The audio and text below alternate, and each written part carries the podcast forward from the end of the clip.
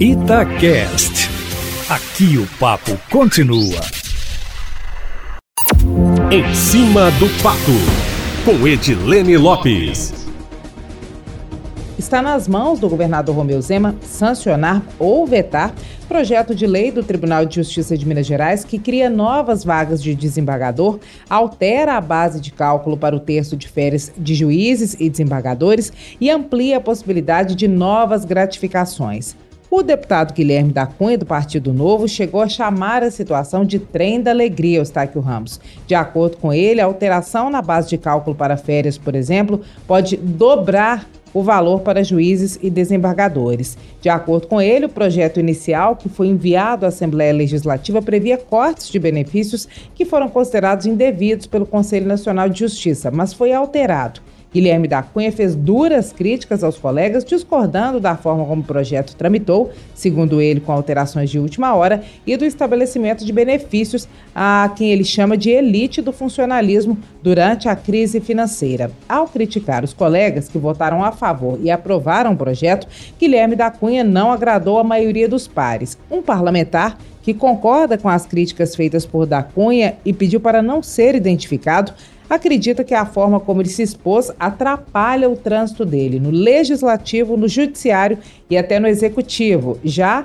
que a situação pode ser considerada uma saia justa para o governo. A questão é que o governador e o Partido Novo, Eustáquio, se apresentam contrários ao que classificam como privilégios e agora está nas mãos de Romeu Zema sancionar ou vetar o que foi aprovado. O próprio Guilherme da Cunha acredita que o projeto será sancionado e disse em entrevista a Itatiaia que se o governador vetar a proposta, ele vai comprar uma briga gigantesca com o Tribunal de Justiça e com a Assembleia, que são dois parceiros fundamentais para a governabilidade e para a aprovação de projetos que são essenciais, segundo Guilherme da Cunha, para colocar Minas no caminho do equilíbrio fiscal e do desenvolvimento econômico. Na avaliação do parlamentar, Eustáquio Ramos, pressionado pela governabilidade e pela necessidade de harmonia entre os poderes, Romeu Zema terá que sancionar o projeto. Guilherme da Cunha era vice-líder do governo desde 2019, início da legislatura na Assembleia Legislativa e início do mandato no governo. E no início do mandato houve até expectativa que ele fosse líder, mas a busca por um nome com experiência no legislativo e que tivesse amplo trânsito entre os colegas apontou para o nome do deputado tucano Luiz Humberto Carneiro.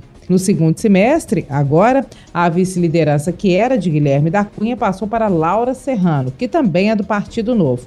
Perguntado sobre se havia indisposição com o governo, o parlamentar, à época, explicou que entregou o cargo para se dedicar mais ao mandato e à pauta da desburocratização. No site da Itatiaia você pode ler também a coluna desse dia que traz todos o detalhe sobre a mudança. Alguns colegas de Guilherme da Cunha na Assembleia acreditam que a oposição dele ao projeto pode deixá-lo em evidência para o Judiciário, não apenas como parlamentar, mas como advogado, que é a profissão de formação do deputado. Em relação ao projeto, o Tribunal de Justiça respondeu à Rádio Itatiaia que encaminhou um substitutivo que visa exclusivamente adequar a legislação mineira ao regramento constitucional e que não haverá aumento de despesa, pois o valor da adequação legal não incide sobre verbas indenizatórias, só sobre remuneração do magistrado. Foi a explicação do Tribunal de Justiça de Minas Gerais.